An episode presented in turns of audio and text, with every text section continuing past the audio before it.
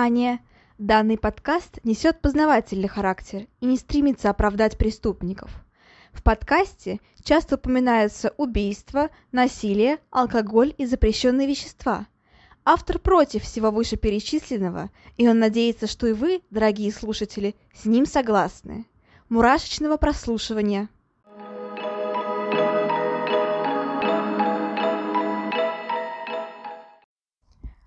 Всем привет, с вами снова Ульяна, как всегда суббота, а я все еще ведущая подкаста «Обратная сторона жизни». И сегодня у нас новый выпуск про Холмса. Но не того самого, не Шерлока, к сожалению, а другого Холмса далеко не такого положительного и, так скажем, не знаю, такого детективного. А сегодня у нас в выпуске Генри Холмс. Это первый официально зарегистрированный серийный убийца Америки, ну, то есть, то бишь США. И, конечно же, не сказать, что он прям был самым-самым первым, конечно же, нет. Но вот конкретно в США это был именно первый официально названный серийный убийца, и именно после Генри Холмса и появилось такое название, как серийный убийца. А, кстати, что касается наименований, а, я тут решила сделать небольшой, так скажем, сюрприз.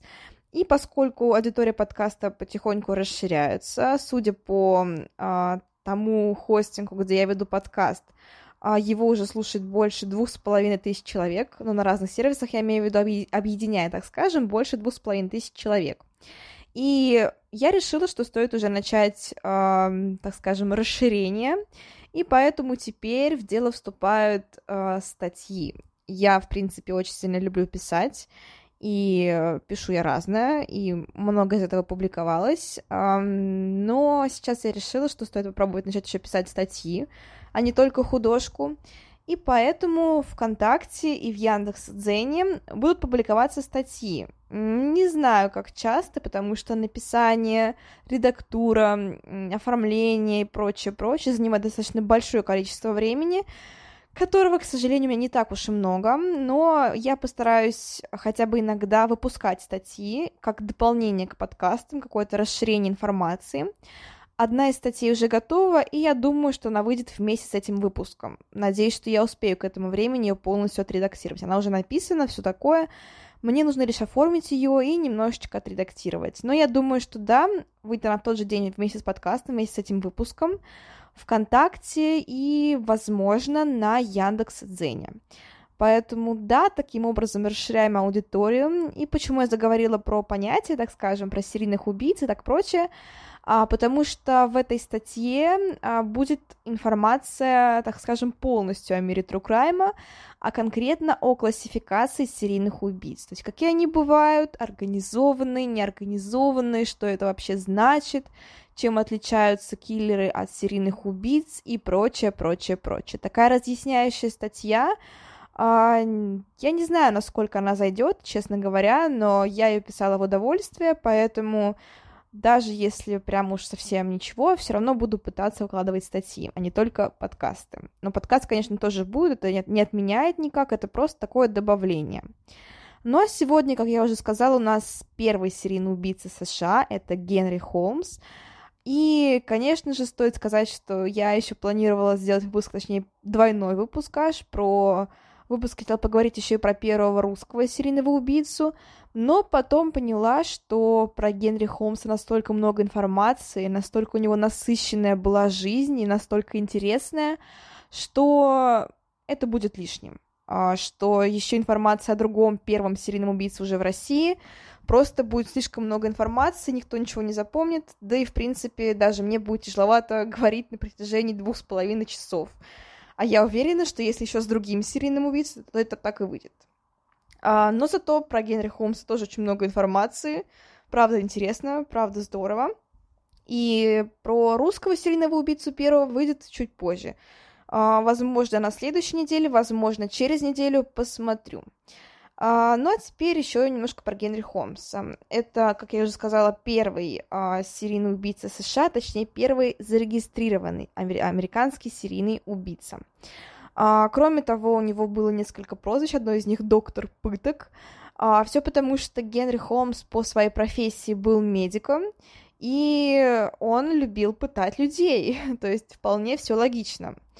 А, не знаю, к чему, кстати, эта информация, но просто я же тоже учусь в меди, и нам сказали, что мы идем в морг, и уже совсем скоро, буквально вот-вот, мы идем в морг на этой неделе.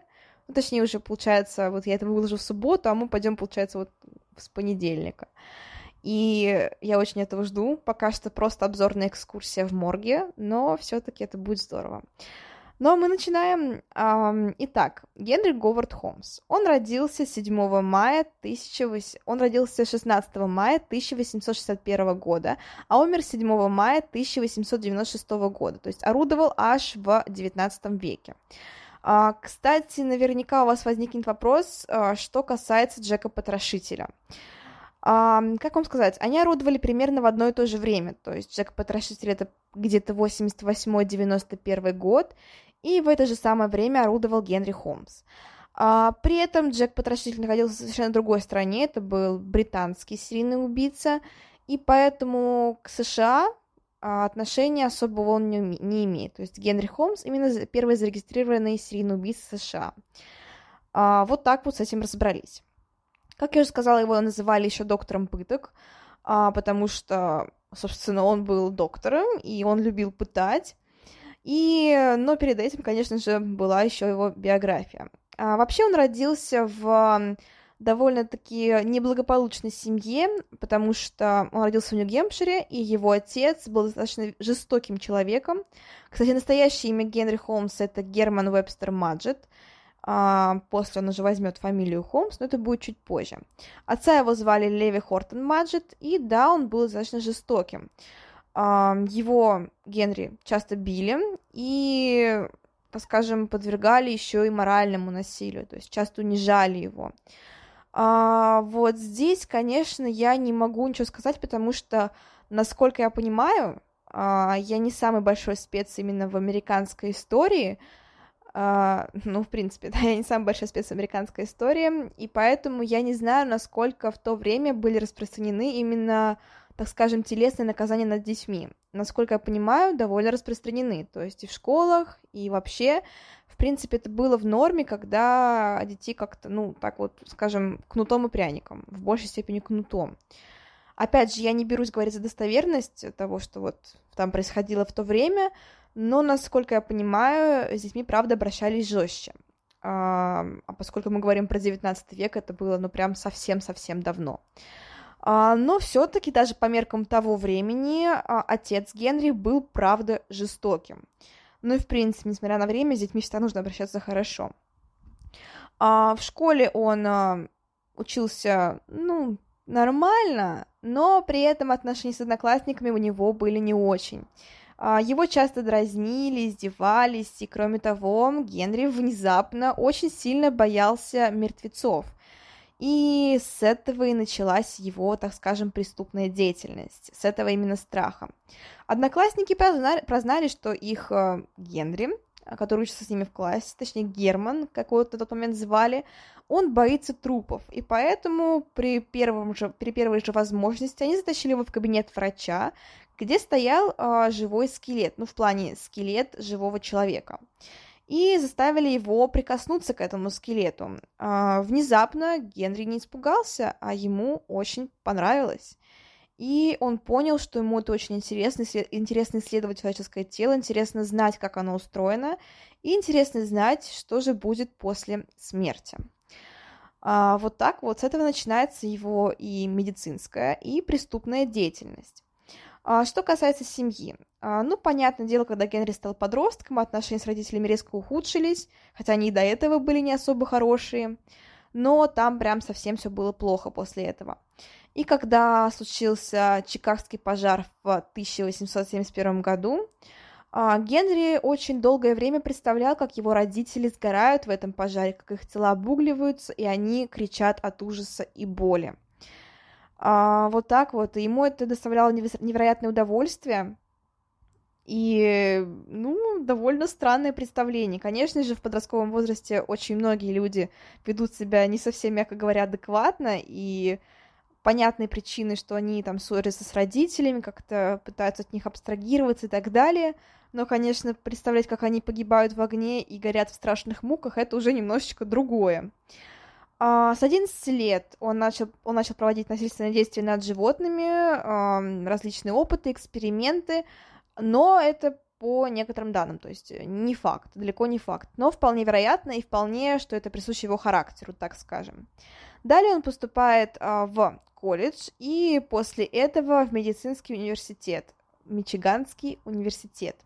Там он получает диплом медика и так сказать, ему это все очень нравится, в первую очередь потому, что, естественно, в медицинском открывается невероятный доступ к телу человека, и ему очень нравится исследовать органы, исследовать трупы, ну и, в принципе, смотреть, что с людьми становится после смерти.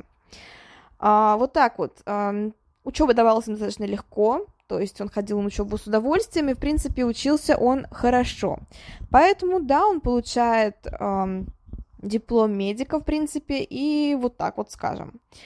А, но потом он начинает воровать трупы из лаборатории в медицинском, так скажем, и инсценировать несчастные случаи. А, начинается, когда он уже все еще молодой, напомню вам. И для чего это было нужно? А перед этим он оформлял страховые полисы на этих людей, и когда, собственно, страховая компания узнавала, что человек умер, они выплачивали деньги именно Генри Холмсу. То есть он, э, украв труп из лаборатории, э, учебной лаборатории, да, в то время, кстати, получается, в университетах были трупы, прям в университетах, а не в моргах только. Ну, в общем-то, ладно. А, короче говоря, он крадет трупы, получается, выдает их за реальных каких-то живших людей на то время, оформляет на них страховые а, полисы, после этого инсценирует их смерть и получает деньги. В общем, вот такая вот система. Когда он заканчивает университет, он а, уезжает в Чикаго, а, там он становится фармацевтом. Но свои действия с, а, со страховыми полисами он не заканчивает. А, далее следует свадьба, и он женится на своей э, знакомой Кларе Лавринг, но, так сказать, э, она у него была не одна, далеко не одна, и что еще интересно в его биографии, то, что он со своими женами не разводился, то есть, получается, он заключал брак, как-то ссорился с женами, расходился с ними, но при этом брак не разрывал, и выходил замуж, о, женился повторно.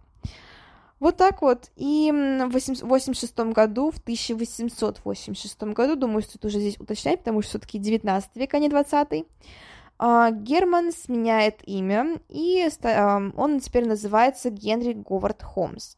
А, в честь чего, на самом деле, особо непонятно. Просто понравилось как-то еще что-то. Ему просто кажется, звучит это прозвище гораздо-гораздо лучше, чем его предыдущая фамилия. А, с этим, кстати, невозможно не согласиться, потому что его настоящее имя я забываю просто каждые две секунды. Даже сейчас я уже не смогу правильно выговорить его настоящую фамилию, ну потому что, ну, come on, она реально сложная. Поэтому, да, Генри Холмс а, куда более респектабельно, куда более понятно и куда более красиво, так скажем. А, вот так вот, через год он снова а, женится, на этот раз на Мирте Белкнап, там все фамилии очень сложные. И у него, у него даже рождается дочь Люси.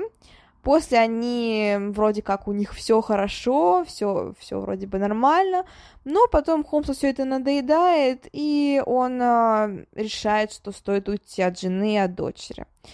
Вот так вот он просто уходит из семьи, потом впоследствии женится еще несколько раз, и также все его браки последующие тоже были недолговечными. А, при этом, почему все это у него получается? Как мне кажется, потому что он психопат. Прям явно. Но не только психопат, конечно, у него еще такие очень обаятельные черты. Он абсолютный нарцисс, это сто процентов. Он психопат, нарцисс. При этом он достаточно умный человек, ну, то есть медик по образованию, то есть с ним можно много о чем поговорить. И, в принципе, обладал он довольно-таки привлекательной внешностью и нравился очень многим женщинам. Плюс ко всему он довольно хорошо одевался, он был обеспеченным мужчиной, опять же, ну и благодаря медицине, благодаря всем вот этим вот аферам, он обладал достаточно хорошим состоянием, хорошо одевался, у него были прекрасные манеры, и, ну и, в принципе, он очень хорошо умел поддержать разговор и знакомиться с новыми людьми. И вот так вот, в принципе, его все любили, все ему доверяли, хотя, как я напомню, в школе он не был популярным ребенком. А далее он знакомится с Холтоном, это такой доктор, который владеет фармацевтическим магазином, и с этого начинается его уже, так скажем, убийственная деятельность. А, он знакомится с ним, и в его голове сразу зреет план. Он понимает, что хочет завладеть его магазином. А, он уговаривает, так скажем, супругу доктора, что э, нужно после его смерти, что вот после смерти, когда доктор умрет, а, нужно, конечно же, брать на себя ответственность, потому что нужно брать магазин. А сам доктор болел раком, и, в принципе, было понятно, что в то время это довольно-таки тяжело лечилось, точнее, можно сказать, вообще не лечилось. И, конечно же, большинство людей от рака, к сожалению, умирали. Итак, он убеждает жену, что после смерти мужа она сама должна брать на себя ответственность над магазином, но поскольку она женщина, и поскольку она, ну, не обладает такой, так скажем, хваткой, она это не сможет сделать. И поэтому он говорит, а, чтобы она продала ему магазин, то есть это будет гораздо выгоднее, по его словам, что она получит гораздо больше денег, чем, см- чем смогла бы получить, управляя этим самым магазином. И женщина, она, естественно, ну, когда муж умирает, и еще какой-то обаятельный рядом крутится парень, который всеми силами убеждает в своей правоте. Ну, а, конечно, она была шарашена, немножко не смогла ему отказать. Он выкупает магазин, и фактически это очень маленькая цена на самом деле, и превращает его в довольно-таки приличный магазин. А, вот так вот. Но, кстати, там еще есть версия, что якобы он после этого, после покупки магазина, он убивает эм, Холтона и его супругу но версия ничем не подтверждена, поэтому как бы нельзя сказать с этой стопроцентной уверенностью. Но вполне возможно, это все возможно в его духе. И далее начинается самый трэш. А, Холмс решает, что этого, опять же, мало, ему постоянно всего мало, как я замечу, и он хочет а, начать собственный бизнес, не только фармацевтический, фармацевтический, но еще более, более того, отельный и он покупает участок рядом с аптекой. Там он строит отель, и он настолько классный, настолько большой, что его тут же называют замком. А, там несколько этажей, причем там же есть эта самая аптека. И эм, на самом деле а, сама постройка отеля была довольно-таки странной.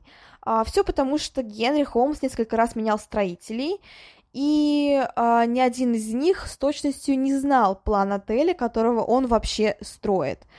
А, именно так. То есть никто полного именно плана здания не видел, кроме а, самого Генри Холмса. Поэтому впоследствии а, дом еще, точнее замок, станут называть еще домом ужасов. Это такой тоже первый официальный дом ужасов Америки и так далее. Итак, его в голове помимо постройки отеля зреет еще план. Он понимает, что не может бросить видение о трупах и хочет начать убивать. А, и замок ему в этом становится верным помощником. А, он а, приглашает к себе на работу различных людей, в основном женщин. Далее он говорит им, вам нужно застраховать жизнь, ну, мало ли что, то есть для собственного блага, для родственников и так далее, чтобы они получили выплаты. А, вот так вот. И он говорит при этом, что, конечно же, страхование должно быть оформлено типа на него. Я не знаю, как он в этом их убеждал. А, возможно, опять же, играет роль типа, ну, 19 век. Я не говорю о том, что там все люди были тупыми, ни в коем случае нет. Это, ну, вполне развитое время но просто в то время были немножко другие отношения между людьми, и, в принципе, понятие, наверное, мошенничества, понятие убийцы, мошенничества, преступления и так далее а, были гораздо более нечеткими, размытыми, люди в то время, наверное, были больше доверчивые, что ли. Ну, в общем-то, не думал никто, что вот кто-то может начать убивать, и при этом просто так, то есть без причины, просто потому что ему нравится. И поэтому все ему верили. А, вот так вот. А, женщины, естественно, застраховывали свою жизнь и этим подписывали себе смертельный приговор. А, Генрих убивал, и все выплаты от, собственно, страховых компаний поступали к нему. И надо сказать тоже, что Тут можно подумать, что Генри убивал только ради, только ради денег. На самом деле это было не так. Если бы он убивал только ради денег, это были бы куда более простые убийства, но он ведь заморочился, он построил отель, в котором на самом-то деле было очень много комнат именно пыточных, и это стоило очень больших денег, и он заморачивался со временем убийства, то есть это все занимало довольно приличное количество времени, заморачивался вообще со всем, и это доставляло ему огромное удовольствие, то есть все-таки ему правда нравилось убивать. А, что касается насчет комнат, вообще все они обладали звуконепроницаемостью, то есть там нельзя было услышать шумы, достаточно такие громкие шумы тоже нельзя было услышать. В этих комнатах он запирал а, своих жертв и оставлял их без еды, без воды, и таким образом они умирали. А далее у него была коллекция ядов, понятно почему, он работал в фармацевтике, поэтому достать их было несложно, особенно в то время. Ну и кроме того, у него были газовые камеры, я без понятия, как он задыбал на них разрешение, если оно вообще было нужно в то время, но мужик реально, реально заморочился, так скажем. А, в общем-то, убивал он в основном все-таки в отеле, конкретно как, прям одного основного метода у него не было, он выбирал по, собственно, по времени, просто, то есть, как, что ему на ум придет, то он осуществлял.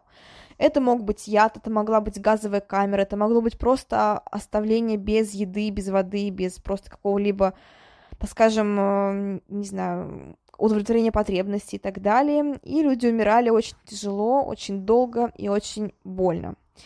А, при этом на самом-то деле он не испытывал, так скажем, каких-то таких вот именно огнестрельного оружия или что-то подобное.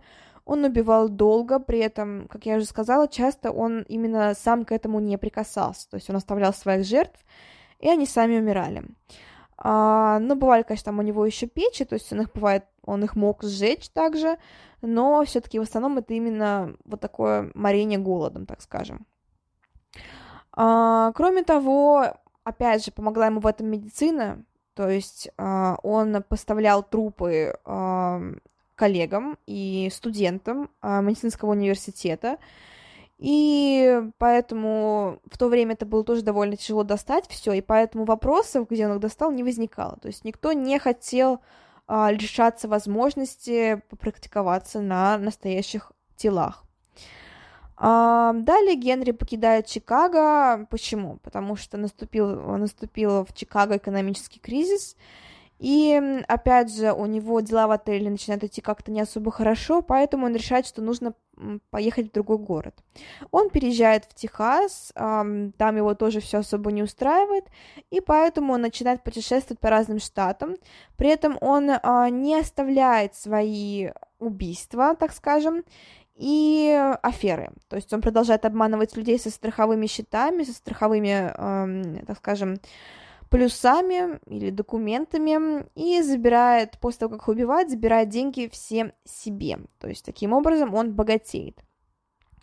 Но наступает черная полоса в его жизни. В 1894 году он пытается совершить мошенничество, но его на этом ловят. Его сажают в тюрьму, правда, не очень надолго. А, в тюрьме случается еще одно знаменательное событие в его жизни. Он знакомится с преступником Мэрион, Мэрионом Хеджипетом. Я же говорю, там у всех просто адские фамилии. Вот что-что, но спасибо Холмс за то, что он сменил свою фамилию, потому что, правда, стало проще. А, итак, он знакомится с Мэрионом а, Хеджипетом, Хеджипетом, Хеджипетом, еще раз Хеджипетом, чтобы запомнить. Он уговаривает его принять участие в мошенничестве, собственно, и получить 20 тысяч долларов. Далее это все не особо у него проворачивается, то есть все это напрасно выходит, ничего не получается, но он оставляет свои попытки провернуть опять же еще одну схему и знакомиться с другим заключенным Пидзелом, Бенджамином Пидзелом. А, вот так вот. Он снова предлагает ему аферу, на этот раз уже немножко другую. Он предлагает Пидзелу сценировать собственную смерть, а поскольку у него есть, у Питера, я имею в виду, семья и дети, он предлагает, чтобы э, таким образом получить крупную сумму денег, 10 тысяч долларов. А, зачем это ему нужно было? Он предлагал сделать так, то есть Питзел притворяется мертвым, ему выплачивают деньги, точнее его семье, и далее семья получает деньги, Пидзел жив, и при этом часть суммы от этих 10 тысяч долларов выделяется, собственно говоря, Холмсу за весь этот план. Вот так вот, и все соглашаются, то есть и его жена, и сам Пидзел, а, но при этом а, сам он, Холмс, нарушает сделку. Почему? Потому что он убивает Пидзела по-настоящему. А, не особо понимаю, зачем, хотя нет, понимаю, потому что, чтобы забрать всю сумму денег. Думаю так, потому что все-таки 10 тысяч долларов и часть 10 тысяч долларов это разные вещи. А, далее он убеждает а, жену Пидзела, что ее муж на самом-то деле, собственно, все получилось у них, и он уехал просто в другое место и ждет ее там. А к этому времени Холмс уже выпускают, поэтому он общается, собственно, с ней, с ней спокойно, на свободе уже. И он говорит жене ей, он говорит ей, а, типа, отдавай троих детей, и я с ними поеду, и, а, собственно говоря, ну, все будет хорошо. А, я не понимаю, почему женщина, которая, ну, типа, это же преступник, совершающий мошенничество, она дает ему трех детей, а для того, чтобы а, они поехали вместе, типа вот к мужу, она приедет позже. И то есть она отдает ему реально детей, и Холмс спокойно с ними уезжает. При этом он отправляет ей телеграммы, в которых рассказывает, как его детям хорошо. Спойлер, им не хорошо, потому что он их мучает. Эм, непонятно, правда, как, потому что данных прям совсем таких э, достоверных нет. Но, как говорили очевидцы того времени, что дети всегда были очень плохо одеты, они были истощены и были жутко уставшими. При этом сам Генри Холмс всегда выглядел с иголочки, начищенным, напудренным, сытым и так далее. И, в общем-то, как-то так. Непонятно, почему его не задержали, то есть, ну, если детям, очевидно, было плохо, но, но не задержали. А, итак, далее он снова отправляет а, письмо жене Пидзела, и эм, уже на этот момент дети мертвы. Он их убивает. Опять же, как, непонятно, но после этой телеграммы а, с детьми его больше уже никто не видит. При этом женщина продолжает обманывать, говорит, что, что все хорошо, что они уже добрались якобы до, его, до ее мужа, то есть а, уже вот-вот доберутся точнее. А, вот так вот. И при этом женщина ему верит и почему-то вообще не принимает, ну, то есть какие-то такие вот, не знаю, доказательства, не знаю, не пытается как-то это выявить, доказать и так далее. Возможно, она просто была уже очень больно уставшим. То есть муж сидел в тюрьме, она одна, с тремя детьми и так далее. Возможно, это просто отчаяние. Я не знаю, как это объяснить, потому что ситуация, правда, сюр. Ну, вот так вот. А, что касается дальше. А, дальше Холмс берет, так скажем, такой приступ гордости, что вот он все это провернул, он раздобыл множество денег, хотя афера получилась же успешная, то есть там он получил это 10 тысяч долларов и так далее, а, что все вот хорошо, и он решает провернуть еще одно дело – но у него ничего не выходит. А помните того самого первого заключенного, с которым он познакомился, который сказал, что играет очень важную роль в его судьбе? Собственно говоря, Мэрион Хеджипет. А, почему важно? Потому что после того, как Мэрион Хеджипет выходит на свободу, а, непонятно почему, а, непонятно, что там у них с Холмсом произошло, а, но он пишет на него в полицию донос, и указывает, что там эм, Холмс пытался провернуть с ним мошеннический план, подробно его описывает и говорит, что, ну вот, просит принять во внимание этот факт. А, полиция на тот момент уже понимает, э, что что-то здесь не так, потому что они уже э, здесь-то пропали, естественно, они за это расследование уже взялись, и, естественно, полиция обращает на это внимание, обращает внимание на схожесть с недавней смертью, собственно говоря, того самого друга Холмса, и они все это дело связывают, и поэтому решают, что, конечно же, Холмс здесь причастен. А, да, как я сказала про Пидзеля, там взялись уже за это дело, потому что дети, получается, пропали. А, вот так вот. И поэтому 17 ноября 1984 э, года, 1000, извините, 1000, 17 ноября 1894 года, просто у меня внезапно в сценарии написан 1984 года, а потом я понимаю, что что-то что-то не то, как-то на сто лет я ошиблась. Ну, то есть я, видимо, когда писала, по привычке написала, типа, 1980, ну, 1894 года, вот так вот. Он эм, арестован и, собственно говоря, эм, взят в полицию, взят в тюрьму. Э, для начала он э, обвиняется только в так скажем, мошенничестве. Но после этого а, все понимают прекрасно, что это уже не просто мошенничество. Начинается расследование. Поначалу улик просто не было же, как вы понимаете, то есть просто обвинялся в мошенничестве, улик не было. Но потом отправляются к нему домой и осматривают дома и отели, в которых он жил или останавливался. И в одном из таких а, домов и находят останки детей. То есть очевидно становится, что он их уже убил. А после этого его начинают уже прям таки подробно опрашивать. А, он Холмс постоянно меняет свои показания. Сначала он говорит, что не причастен, но когда уже обнаруживают очень много остальных тел, то есть это было, ну, далеко там были не только дети, он э, признается. И пресса не могла стать это в стороне. Естественно, после этого его отель превращается в замок убийц, а сам э, Холмс становится доктором пыток. Вот так вот. Э, следствие идет несколько лет, то есть довольно-таки долгое время. Он обвиняется в 27 убийствах в разных городах США и также шести покушениях на убийство. А сам Генри Холмс, как я уже сказала, давал совершенно разные показания. Он утверждал, что якобы сначала он не виновен, потом он внезапно изменил свои показания и начал говорить, что он убил больше 200 человек. 200, ну, это не доказано. То есть я не знаю, сколько он там конкретно убил, конечно. Опять же, сведений особо нет, потому что все это было безумно давно и велось совершенно по другому следствие. Я думаю, что было, опять же, больше, чем 27, потому что у него была довольно-таки насыщенная преступная деятельность, как в отеле, в его, так и в других городах. А, но, но не факт. Ну, то есть 200 слишком много, потому что ну, его бы явно заметили, даже в то время, когда понятия даже серийного убийцы еще не было. Его бы заметили обязательно. Но 27, мне кажется, мало. Ну, возможно, человек 50, не знаю, 60, где-то так. А, в общем-то, его приговаривают к смертной казни, поэтому число убийств уже особо... Ну, это важно, конечно, но в плане того, что это хоть 7, хоть 200, хоть 27, его бы все равно приговорили к смертной казни. И все это прекрасно понимали. Его приговаривают к смертной казни а, через повешение, собственно говоря.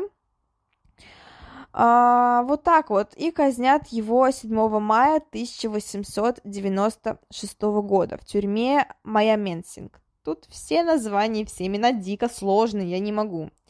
А при этом сам Холмс все это время остается максимально приятным человеком, то есть он не нервничает, он не паникует, он со всеми довольно вежливо общается, дружелюбно, опять же, устанавливает новые связи и даже, ну, как-то вот так вот собственно говоря, не проявляет признаков страха, так скажем.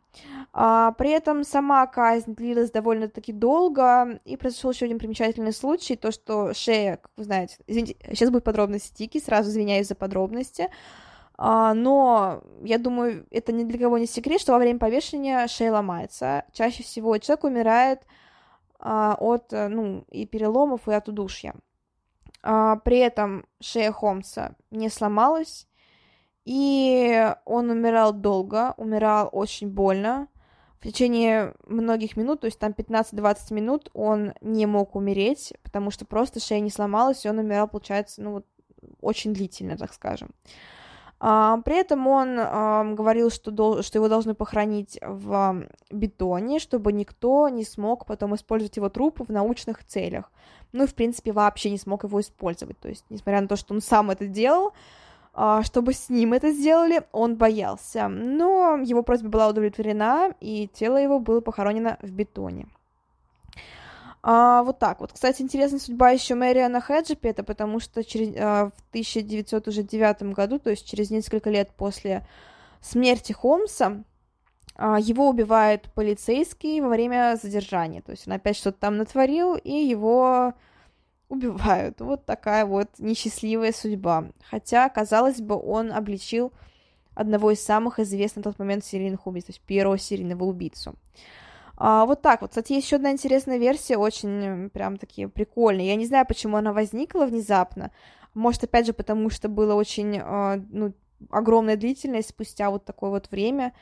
В общем-то, а, почему-то была распространена версия о том, что на самом деле а, Генри Холмса не казнили, он избежал казни, что он просто куда-то уехал в другую страну, в другой город и так далее. И на самом-то деле в то время, в то месте казнили совершенно другого человека и похоронили совершенно другого человека. Эта версия очень долго существовала, то есть прям такие были ее очень ярые приверженцы. А, я не понимаю, почему. Ну, то есть, какой вообще смысл не убивать серийного убийцу, а покрывать его, и чтобы он переехал еще в другую страну, в другой город? А, в общем-то, странно. Возможно, это была версия основана на том, что, типа, Генри Холмс был настолько изворотливым, что он сбежал из-под стражи, на самом-то деле, а просто полиция, чтобы не беспокоить народ, а, казнила совершенно другого человека и похоронила совершенно другого человека, не знаю. В любом случае, не так уж и давно, кстати, в семнадцатом году а, были извлечены останки а, Генри Холмса из могилы, были проведены различные экспертизы по, ну и тесты по костям, э, они, собственно, тогда только остались, ну, как вы понимаете, 1800-е года, это совсем-совсем давно, и да, это подтвердилось, был похоронен Холмс, казнили тогда Холмса. И поэтому теория о том, что он остался жив и на самом-то деле переехал в другой город, ну, неверна, так скажем, неверна. Вот такая вот история Говарда Холмса, очень интересная, насыщенная. Как вы понимаете, он орудовал не слишком-то и долго, то есть что там, получается, а, с 1891 по 1894 год, то всего лишь 3 года, и при этом он совершил столько убийств, то есть явно больше 27. А, при этом, да, он стал одним из самых известных серийных убийц в принципе. Ну и, как я сказала, уже первым серийным убийцей. Естественно, это не могло остаться без какого-то такого внимания. А, кстати, мне все еще интересно, связано ли как-то это с Шерлоком Холмсом и кто вообще появился раньше. Я вот сейчас прям реально загуглю и посмотрю, в каком году был опубликован Шерлок Холмс. Я прям сейчас специально загуглила. Короче, первое произведение Шерлоки Холмсе было опубликовано в 1887 году. Это этюд в багровых тонах. А, вот спорный вопрос. Ну, то есть, насколько, в принципе, Генри Холмс с Шерлоком взаимосвязаны? А, да я думаю, на самом-то деле не сильно. Ну, возможно, просто мне понравилась такая фамилия, потому что, ну, мало ли. То есть 1891, тем более это были совершенно все-таки разные страны, и ну, мало ли, то есть просто вот так вот совпало фамилия у него Холмс. Тем более я не думаю, что прям только Шерлок Холмс был, были еще Холмс, очень много было Холмсов, это же, ну, не прям какое-то такое прям совсем, совсем запретное имя или фамилия, то есть она была распространена. Это как вот с Поттером, то есть все же мы понимаем, что Поттер это не только Гарри. Есть еще множество других Поттеров, которые живут э, сейчас, в данный момент, в Лондоне и в других странах. И то же самое, мне кажется, произошло и с Холмсом. То есть просто ассоциация такая с фамилией, то, что Шерлок это значит только Холмс. Но на самом деле нет. А, вот так вот. Но сам он, Генри Холмс, стал не менее популярным, чем Шерлоком на тот момент. Да даже до сих пор на самом деле про него снимают много фильмов, а, книги также про него есть. Если вам интересно, персонаж Генри Холмса появлялся в сверхъестественном, а, в американской истории ужасов, даже в том же Шерлоке есть упоминание о Генри Холмсе. Снято множество документалок о нем, это, естественно, наши любимые документалки про серийных убийц, куда же без них. Ну и, в принципе, много-много различных фильмов. Uh, далее он являлся прототипом во множестве книг, то есть, опять же, в американской готике, говорят, он стал прототипом одного из главных героев. А, в книгах о Джеки Потрошителе внезапно такие тоже есть. И да, и множество кто, много кто вдохновлялся, вдохновляется до сих пор. Вот такая вот история Генри Холмса, обаятельного преступника, который показал всем, что, что такое значит быть серийным убийцей. И, конечно, после него в в принципе, стало возникать достаточно много серийных убийств. Не сказать, что это была какая-то закономерность, они были, скорее всего, и до этого, но просто Генри Холмс стал первым официальным, вот так вот, первым официальным пойманным и, в принципе, первым официальным названным серийным убийцей, то есть с него, в принципе, начался мир True Crime. И, наверное, если так можно сказать, на тот момент он был популярнее, чем тот же самый Джек Потрошитель. То есть, казалось бы, там Джек Потрошитель, там серийный убийца, все такое. На самом деле, вот еще один есть Генри Холмс, который был вот в то время даже более известен, чем Потрошитель.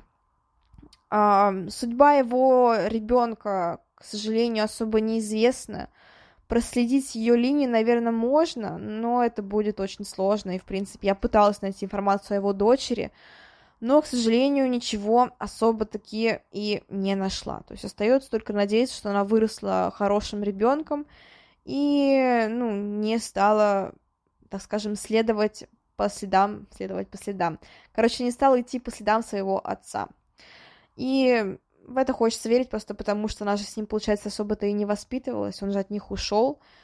Короче, надеюсь очень сильно, что она не стала тоже преступницей. Но на этом все. А, напоминаю еще раз, что выйдет статья. Надеюсь, что сегодня, что я все успею сделать максимально быстро, постараюсь все сделать. И, в общем-то, вот так вот вступайте в группу ВКонтакте обязательно. Просто это прям вот такая рекомендация вступить в группу ВКонтакте. А статья в первую очередь будет именно там. Да и, в принципе, любая информация, какие-то еще новости о подкасте, такая вот прям сходка участников именно ВКонтакте. А, думаю, на небольшой такой юбилей что-нибудь разыграю, пока не уверена что, но думаю, сделаю это а, поэтому обязательно вступайте туда, нельзя вот так вот слушать и не вступать. А, кроме того, у меня есть аккаунт на Boosty. Опять же, ссылку на Boosty можно найти ВКонтакте на странице подкаста это, опять же, такая рекомендация, не то, что прям обязательно, просто, просто, просто вот, возможно, кто-то хочет меня поддержать, так скажем, материально еще. Небольшой суммой на подкаст, на его развитие, на новый микрофон, на что-нибудь еще, на то, чтобы у меня появилось больше времени творить, творить, я не знаю, что-нибудь такое. Ждите, собственно, статью, ждите новый выпуск. А, я подумаю, что сделать. Посоветуйте, может быть, в комментариях к этому выпуску, где это возможно. А, что сделать, про кого сделать, про первого ли русского маньяка серийного или про кого-нибудь другого, про что бы вам вообще было интересно еще услышать. А, в общем-то, еще раз всем спасибо, всем пока-пока.